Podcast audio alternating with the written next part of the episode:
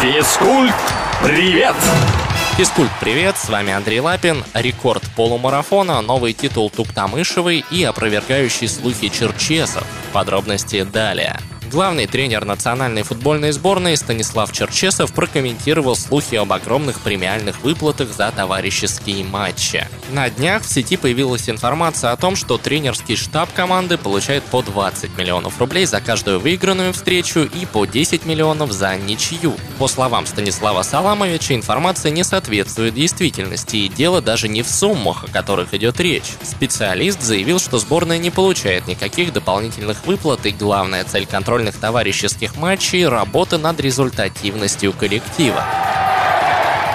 Российская фигуристка Елизавета Туктамышева удостоилась титула «Супер-женщина» по версии журнала GQ в номинации «Спорт». Еще некоторое время назад, в силу определенных причин, участие россиянки в чемпионате мира было под большим вопросом. Однако Лиза все же оказалась на льду мирового первенства, которое недавно прошло в Стокгольме, выступила практически идеально и завоевала серебро. На этом сезон Супервумен не завершен. Уже совсем скоро Туктамышева отправится в Японию, где вместе с другими нашими фигуристками поборется за золото командного чемпионата мира.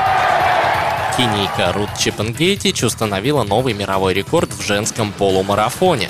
На соревнованиях в Стамбуле легкоатлетка преодолела 21 с лишним километр за 1 час 4 минуты и 2 секунды. Это на целых 29 секунд быстрее предыдущего достижения.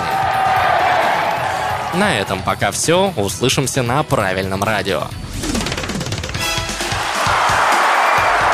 Физкульт, привет!